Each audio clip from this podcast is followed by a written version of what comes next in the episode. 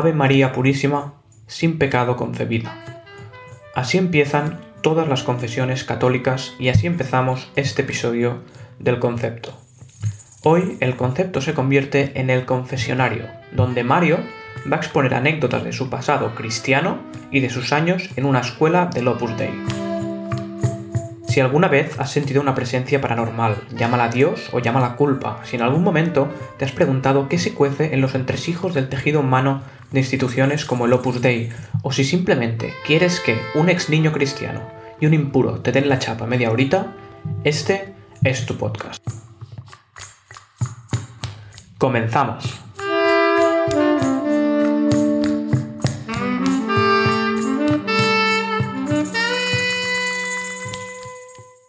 Hombre, ¿qué tal? ¿Qué tal, Mario? ¿Qué tal, cabrón? ¿Cómo estás? ¿Qué pasa, Guillem? Uf, creo que este es el primer programa que te llamo Guillem de todos. Sé que en todos los programas tendría que presentarte también, sobre todo porque no solo eres el director y mi jefe, que por fin me ha pagado el micro, un aplauso, eh, te tendría que llamar por tu nombre. Guillem, yo he estado bastante entretenido eh, estos días. Creo, he estado un poco podrido por una parte, pero luego he renacido. He salido, he sido como un fénix surgiendo de mis cenizas. Y antes de sorprenderte con, con, lo que he ideado, porque me atrevería a decir que he ideado, te pregunto a ti, ¿qué, qué tal te ha ido? ¿Qué tal te han ido estos días? ¿Qué has estado haciendo? Bueno, la verdad es que ahora ya estamos en, en, en la fase de, del confinamiento donde, donde ya no sé qué día es, solo sé si es mañana, mediodía o tarde.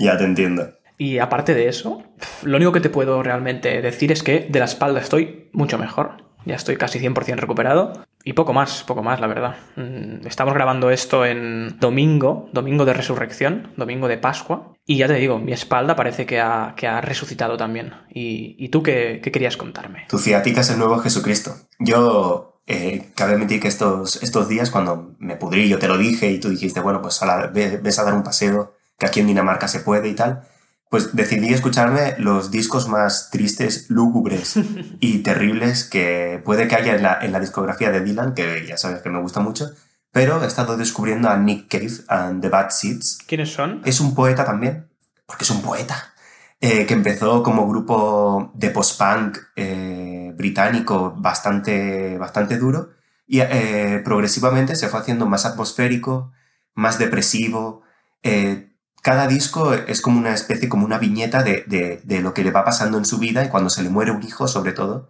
se vuelve muy atmosférico, muy bonito y, saca a relucir toda la, la poesía que Nick eh, es capaz de escribir. Y tiene un grupo de fans que es bastante interesante. Y, y yo pienso, ¿cómo es posible que Nick Cave, del post-punk, es decir, de lo más duro, duro posible, de lo más gamberro, de las drogas y tal, ¿Cómo se puede crear una cosa tan bonita como es las, la, las letras que escribe Nick Cave? Entonces yo he dicho, Nick Cave, británico, que tiene todo esto del post-punk. Yo, que soy medio canario, ¿qué puedo hacer con la música de origen latino? Y puedo crear esa belleza.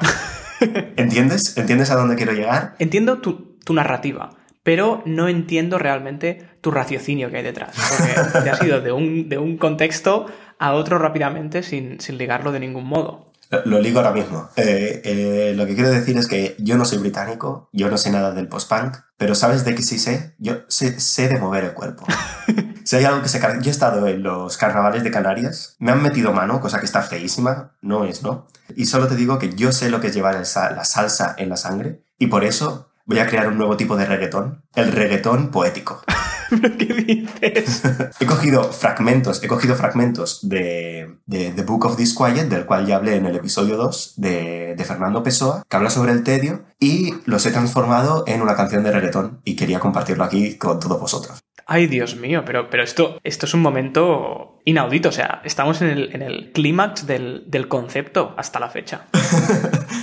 claro, claro. El... Ahora voy a deciros el primer, el primer verso solo normal y luego quiero hacerlo versión reggaetón para que veáis cómo van. dale, va, dale, dale. Allá voy, allá voy. Es, el primer verso es, veo en la curva de la insensatez un ritmo constante desde Oriente, que sería transformado a, veo en la curva de la insensatez un ritmo constante desde Oriente. o sea, creo, creo que tu intención es buena. Creo que tu intención es buena, pero. Pero, a ver, yo no sé de reggaetón. Sorpréndete. Yo no sé de reggaetón y no me he leído el libro de, de Pessoa, pero lo único que puedo decir es que lo que has hecho es coger unos versos aparentemente literarios y bonitos y decirlos con acento de Hugo Chávez. sí, sí, básicamente. Básicamente ese era mi plan. Es que falla que, que no haya música por detrás. Pero en mi cabeza todo esto era muy bonito. Cuando empecemos a, monetizar el podcast, eh, podemos, podemos hacer una producción donde tengas los medios para, para realmente grabar, grabar una, una pequeña maqueta con, con este vómito eh, auditivo que has hecho. estos están basados en Pessoa, pero también tengo otro, que es denominado el reggaetón del proletariado, y este creo que lo, lo haré otro día. vale. Vale, vale, mejor, mejor, mejor ponemos aquí un, punto, un punto y seguido. Eh, y, nada, como siempre, entramos ahora a hacer un poco de repaso eh, de la actualidad. Será muy muy rápido hoy porque traemos un tema central que, sí que trataremos con un poco más de detalle. Y básicamente lo único que quería, comentar hoy eh, es que Bernie Sanders se ha retirado de la carrera presidencial en Estados Unidos. Se ha retirado de las primarias, por lo tanto, automáticamente el que va a pasar a ser el candidato demócrata a las elecciones, a la, presidencia de Estados Unidos, es Joe Biden, el ex vicepresidente de eh, Barack Obama. Qué desastre, tío. Como dijiste tú en el, en el, este, en el programa de América, es el establishment 100%. Es muy triste, por fin... Bueno, esto indica que por fin, por fin se va a acabar el imperio americano, porque ya se veía un una trend, una tendencia, y yo creo que Biden es esta tendencia, y la tendencia era el apocalipsis y los juegos del hambre. a ver, claro. Una cosa es que Biden vaya a ser candidato y la otra es que vaya a ganar a Trump. Y aquí hay un dato muy importante que quiero recalcar, ¿no? Y es que en 2016 Sanders perdió las primarias contra Hillary Clinton. Y curiosamente, un 8% de los votantes de Sanders en las elecciones generales apoyaron a Trump y no a la candidata demócrata. Que esto dice mucho. Tanto Sanders como Trump, de un modo muy distinto, pero representan esta, desconformidad social, este, este radicalismo que roza el populismo, depende de cómo, ¿no? De la sociedad americana. Y por eso hay votantes de Sanders que pueden también acabar votando a Trump. Así que no sé yo si eh, Biden va a sacar a Trump de la Casa Blanca o si la retirada de Sanders va a hacer que, que se quede realmente Trump en la Casa Blanca. Eso ya lo veremos. Así que bueno, mm, yo lo dejaría ahí, pero sí que quería decirte una cosa importante, y es que si algo bueno tiene Biden, es que Biden nació en Scranton, Pensilvania, no puede que es la ciudad donde está inspirada eh, The Office. Así que, bueno, solo con que Biden haya aprendido algo del gran Michael Scott, yo creo que puede ser presidente. Estamos todos, es decir, si Biden ha aprendido algo de Michael Scott, estamos todos en la mierda. Hablando de, extrema derecha y de movimientos radicales, quiero hablar sobre un borracho y un facha llamado Herman Terch, que en Twitter se ha vuelto muy famoso y, espera, la tendencia de... Dime, dime. A ver, eh, has comenzado ya diciendo un borracho y un facha. O sea, yo te aviso, yo te pago el micro, pero no te pago un abogado. tranquilo, eh, aquí yo digo verdades. Eh, muchos otros programas de comedia han dicho que Herman Terch es un borracho y un facha y llevan años publicándose, eh, eh, están en el aire y, por algo será. Será porque Herman Terch verdaderamente reconoce que es un facha, que eso creo que no tiene ningún problema, porque es un facha, y que también tiene algún problema con el alcohol. Vale, vale, vale. vale. Lo que quiere decir, independientemente de eso, es que en Twitter ha publicado como un, un montaje una, una suerte de collage en el cual está Ferrat, que es eh, donde está la, sede del PSOE, lleno de, de féretros y lleno de, lleno de tumbas. ¿Por qué? No recuerdo muy bien lo que decía el tweet, pero eh, básicamente lo que quiere decir es que el, que el coronavirus lo único bueno que va a traer es que quizá toda la gente del PSOE y de Podemos se muere. Dios. Para quien no lo sepa, Herman Terch, aparte de eh, parafraseando a Mario, es un borracho y un facha, es eurodiputado por Vox y es un, un espécimen de estos eh, rarísimos que se van paseando por, por, los programas de Intereconomía y 13TV eh, criticando a, todo lo que sea mm, un poco más a la izquierda que Primo de Rivera. Y bueno, básicamente yo creo que podemos dejar aquí el tema de, la actualidad por hoy. Y pasamos hoy a un tema mm, controvertido eh, en, la parte central del, del programa de hoy.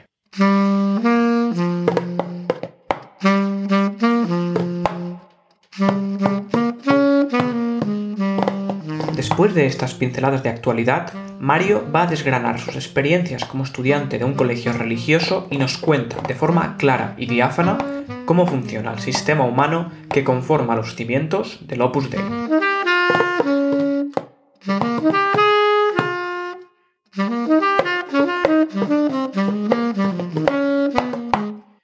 Mario, eh, hoy venimos con un tema un poco controvertido. Bueno, me, traes tú un tema un poco controvertido eh, que justamente nos viene como, como anillo al dedo, ¿no? O, podríamos decir como clavo a la cruz ¿eh? en el día de hoy, porque estamos grabando esto en domingo de Pascua, domingo de, resurrección. Y venimos a hablar de la época cristiana de Mario. Un tema que ha sido recurrente en los episodios eh, que hemos estado publicando y que queremos ahondar un poco más porque es un tema realmente interesante, ¿no? Y qué mejor día que el domingo de resurrección, el domingo de Pascua, para tratar la época de niño opus de, Mario. Pues la verdad es que sí, no se me ocurre un día mejor. Eh, cabe destacar que todo lo que vaya a decir aquí son experiencias vividas por, mi parte. Yo en verdad tengo buenos recuerdos más o menos de, de mi etapa de colegio del opus, pero es cierto que en retrospectiva la gente puede sacar conclusiones mejores o peores, tirando hacia peores, sobre todo, sobre todo hacia peores, pero bueno, no importa. Sí, sí, ¿no?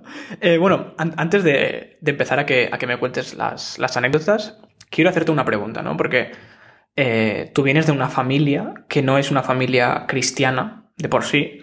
Eh, has dicho repetidas veces que tus padres eran comunistas, bueno, comunistas o de, de ideología de izquierdas, ¿no?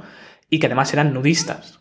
Eh, pero tú acabaste, por, motivos que no sé si vas a contar hoy o otro día, da igual, pero acabaste en un colegio del Opus en un, momento de tu vida y eso realmente te marcó. Yo cuando te conocí, eh, eras, eras un niño cristiano, llevabas una cruz en el cuello y ahora has cambiado, has, cambiado realmente bastante. A mi parecer, para bien, ¿no? Pero bueno, esto ya lo dejo en el aire.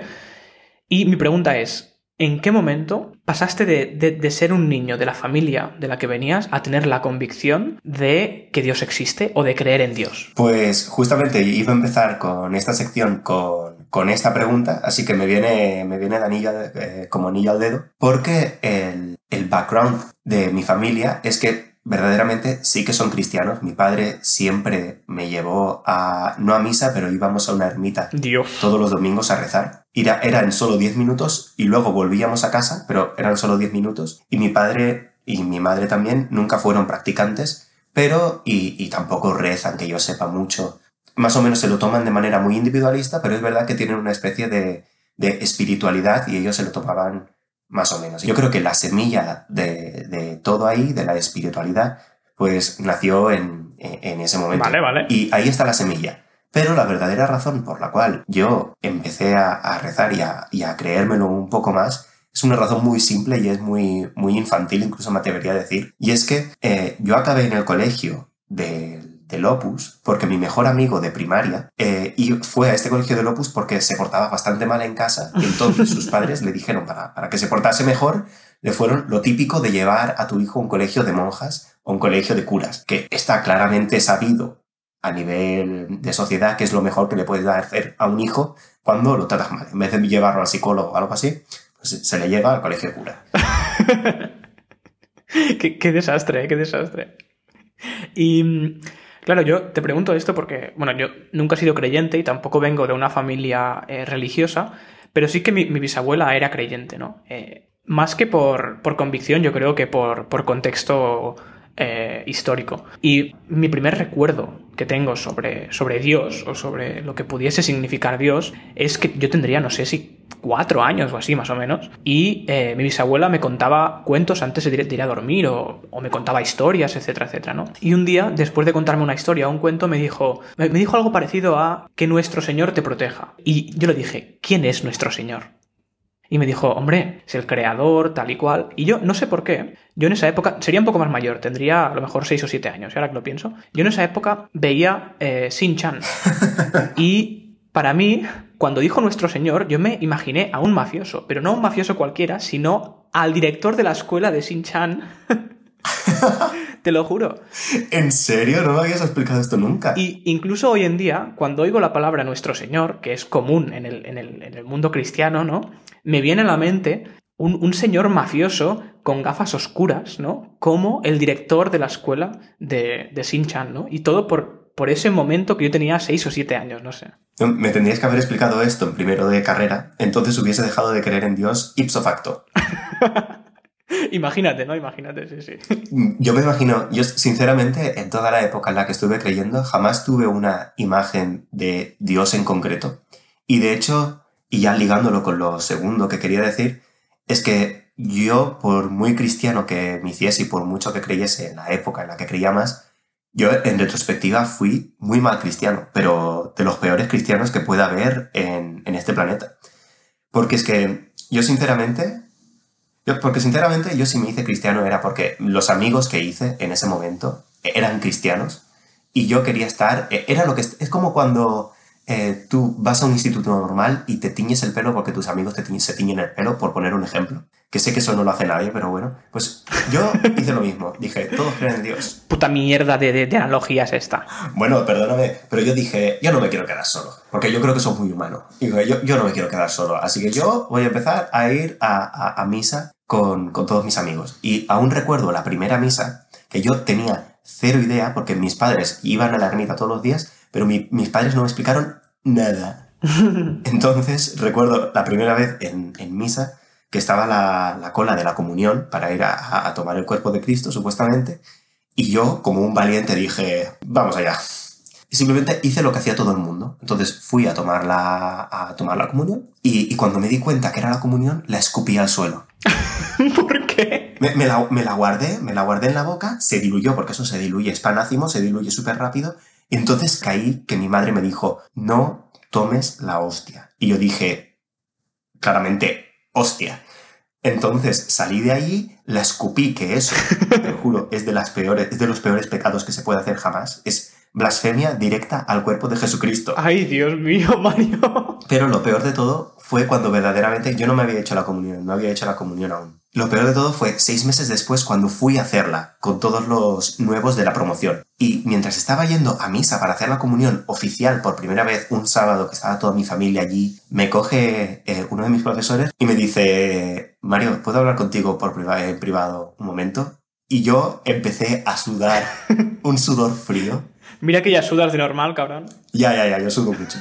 eh, yo sufriendo muchísimo porque sabía que Ricardo Benito podría potencialmente haberlo visto. Y me coge y me dice, Mario. Haber visto que, que habías escupido eh, la hostia ese día en, en, comunión, ¿no? Vale, vale. Exacto, exacto. Entonces me cogió por el hombro y me dijo, Mario, tengo una pregunta que hacerte. No te sientas ofendido. Y yo, no, no, no. Eh, don Ricardo, dígame, por favor. Y me dice, Mario, tú, el primer día que viniste al colegio, ¿comulgaste? Y yo, no, no, no, no, no, no, no, no, no, no, no, no, no, no, no, no, no.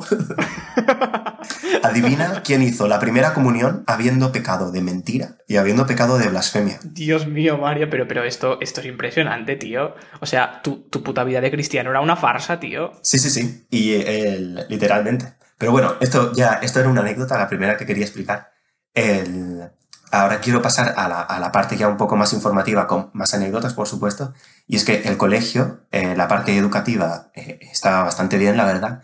Pero a la vez estaba una cosa llamada el club, que no es nada pornográfico, aunque os suene así.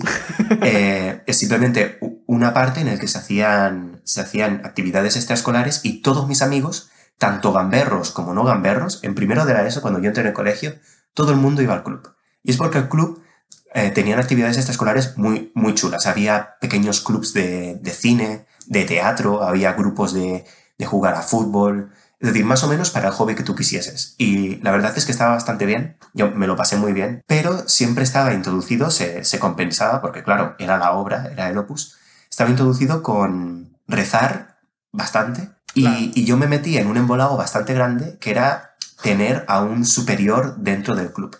Y un superior era una persona que una vez a la semana, yo recuerdo que la mía era los miércoles, me hablaba de cómo ir mejorando mi vida cristiana y la vida cristiana del Opus básicamente se define en intentar santificar el trabajo. Es decir, que no tienes por qué estar rezando supuestamente todo el día, sino que tú, ofreciendo tu trabajo como sacrificio a Dios, pues te puedes ganar un hueco en el cielo. Y, es ahí donde triunfa porque la gente encuentra como tranquilidad en que eh, con lo que está haciendo, que a lo mejor no es lo mejor del mundo y que es una mierda, pues se puede ganar tranquilidad en el futuro, que eso a la gente, pues eso, le da paz. Y la mejor manera de no caer en la tentación es tener un horario muy estricto de oración y de eh, pensar todo el rato eh, qué he hecho mal, qué he hecho mal, qué puedo hacer mañana mejor.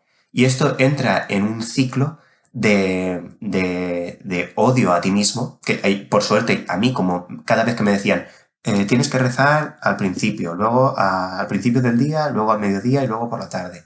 Y luego por la tarde puedes hacer todo esto y te rezas un rosario y no sé qué. Y así estás siempre como, eh, siempre activo a nivel espiritual. Pero yo jamás de los jamases, ni en mi momento más top cristiano, eh, lo cumplí ni una sola vez. Dios mío, pero tú, tú, eras, tú eras el, el peor cristiano, o sea, tú eras el anticristo mm, metido ahí.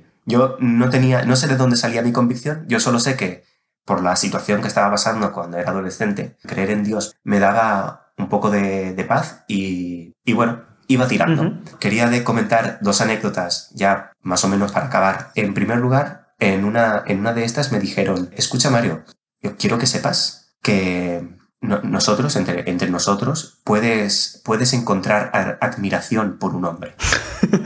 y me dice, quiero decir que es normal que tú hayas sentido admiración por una persona mayor que tú o por un compañero que es más o menos atractivo. y él...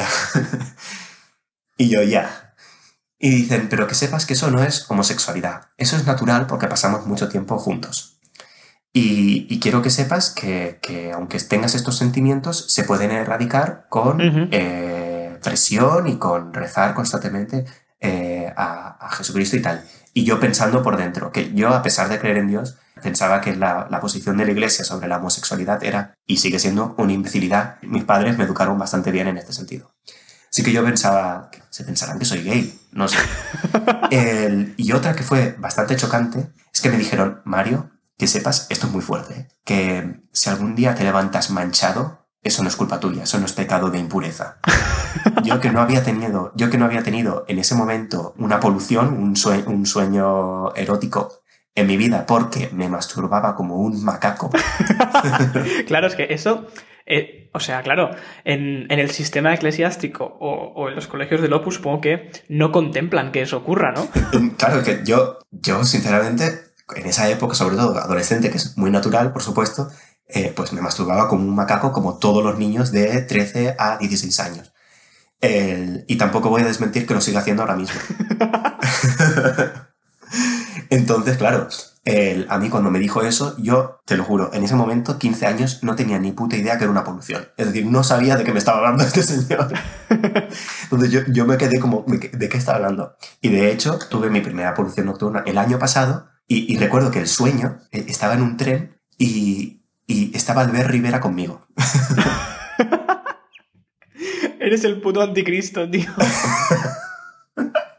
Pero Albert Rivera desaparece, ¿vale? Yo, cero homosexual. Entonces aparece la, niña del exorcista, se pone encima de mí y de repente se escucha una voz en off. ¡Violación!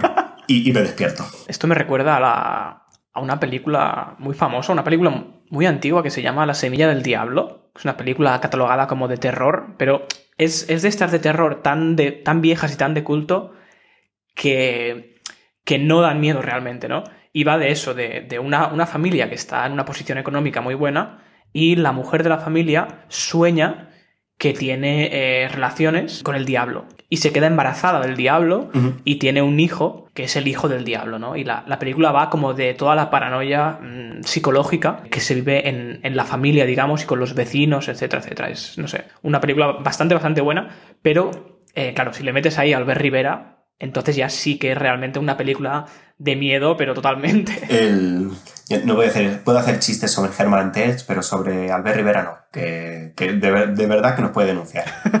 eh, y ya, por último, para acabar, eh, en el momento más álgido, esta persona con la que me veía todos los miércoles me dijo, Mario, es que yo creo que... Yo creo que vas para cura. A mí eso me chocó muchísimo.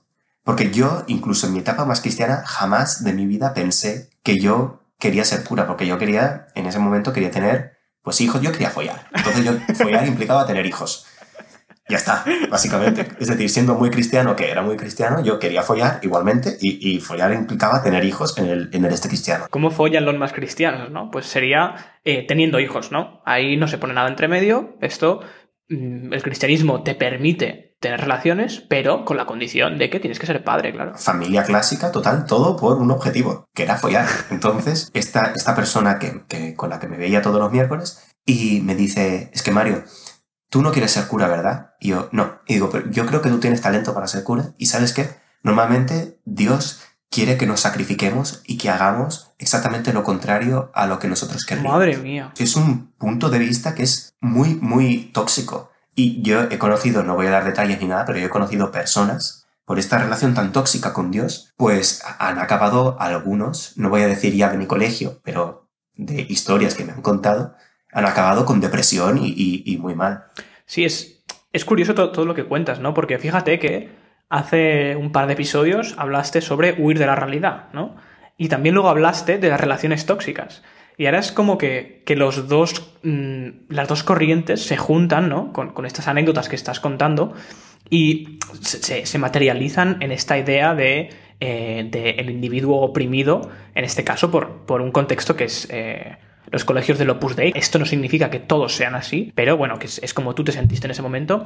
Y es curioso, ¿no? Esta parte de la moralidad católica que te hace vivir constantemente en un sentimiento de culpa. Y yo creo que eso tiene unas implicaciones eh, sociales muy grandes. Yo creo que ahí radica una de estas grandes diferencias entre el sur y el norte de Europa, ¿no? El, el sur de Europa, tradicionalmente católico, que, que se ha desarrollado en un sentimiento de culpa constante, que ha sido impuesto por el poder mmm, político de ese momento, que ha estado casi siempre ligado al poder eclesiástico, y yo creo que esto ha generado muchas diferencias que se ven en la actualidad entre, entre familias, entre sociedades, uh -huh. y como digo, sin ir más lejos, entre norte y sur de Europa, contando que hay muchísimas otras diferencias, desde luego. ¿no? Uh -huh. Y algún día ya hablaremos sobre... Eh, que de hecho es muy buen tema de hablar sobre el protestantismo y el utilitarismo y, y la culpa y el catolicismo clásico, pero ahora, justamente, esta sensación de culpa, este sentimiento de culpa, es lo que yo sentí en ese momento. Y yo recuerdo que lo pasé muy mal durante dos noches, uh -huh. porque yo en ese momento creía tanto en Dios, pero tenía un rechazo tan absoluto a ser cura, que yo lloré durante dos noches seguidas, para que veas lo inocente que era. ¡Ay, Dios! sí, sí, sí, yo estuve llorando durante dos noches lo, estuve rezando, me acuerdo, y le, le, decía a Dios, por favor, no quiero ser cura, no quiero ser cura, perdóname, sé que no he sido yo el mejor cristiano, pero, pero sé que cura no, no puedo ser. Y claro, esto que dices eh, se puede ligar muy bien también con, con, episodios que se han dado en la actualidad y que se siguen dando, ¿no? Porque fíjate, si no recuerdo mal, en la segunda legislatura de Mariano Rajoy como presidente del gobierno de España, creo que de sus no sé cuántos ministros tenía, ocho eran del Opus. Y cuando eres del Opus, ¿no? A estos, en, estos círculos de más avanzados, digamos, ya no me refiero en la escuela, ¿no? Pero cuando realmente formas parte del Opus, creo que es como el 80% de tu sueldo lo dedicas al Opus. Hay una escritora mm, muy, muy famosa que se llama Pilar Urbano y tiene libros realmente muy, muy buenos de investigación sobre la Casa Real. O sea, yo creo que es una de las periodistas de investigación más buenas en este sentido que hay, que hay en España en la actualidad. Y ella es del Opus. Y todo el dinero que saca de sus libros va destinado al opus todo o, una gran parte, ¿no? Y es como, o sea, cómo llega una persona que realmente, eh, intelectualmente, porque esto ya no es un tema de ignorancia, ¿no? Una persona que intelectualmente y en cuanto a formación está tan avanzada como es Pilar Urbano, pero podría haber muchos otros, me refiero a los ministros, cómo llegan a, a esta situación donde siendo mm, adultos se ven atados a, a, una organización como es el, mm, el Opus Dei, ¿no? Y, y, supongo que ahí está la semilla que decías, que es este sentimiento de culpa recurrente y constante a lo largo de sus vidas. Me da la sensación que el Opus pasó de unos orígenes que era dar paz al proletariado, como he dicho antes, Y yo creo que poco a poco se está convirtiendo más en una especie de dar paz a un grupo elitista, a gente que verdaderamente es muy inteligente, a gente que verdaderamente está muy preparada.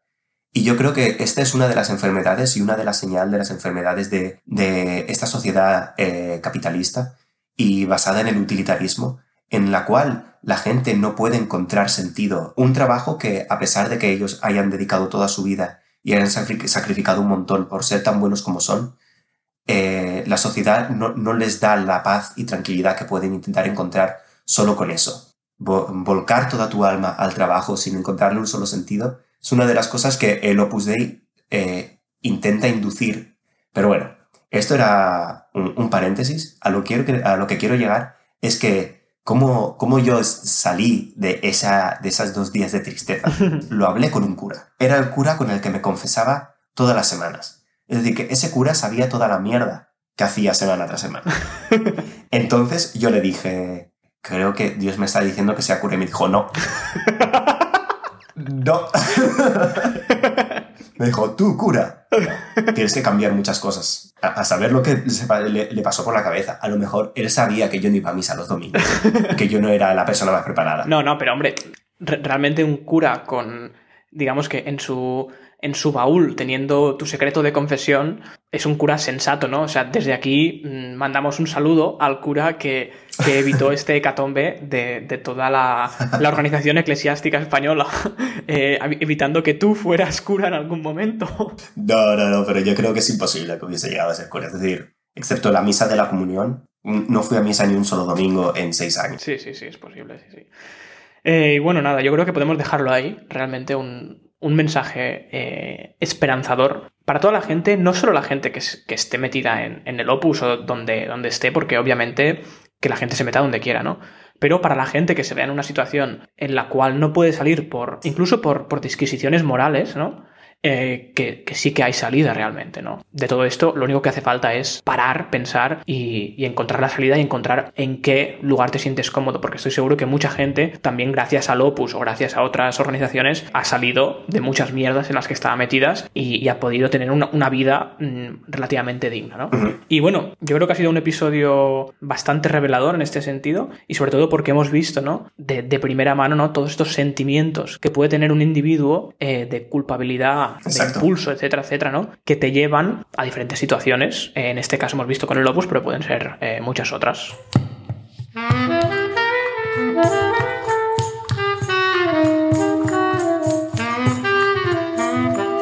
Te ha gustado el episodio, te invitamos a que dejes una valoración positiva y lo compartas con tus amigos. En caso de que no te haya gustado, puedes compartirlo también con tus enemigos. Y en caso de que no tengas amigos, podéis añadirnos a Instagram a arroba el concepto podcast y Twitter a arroba concepto podcast.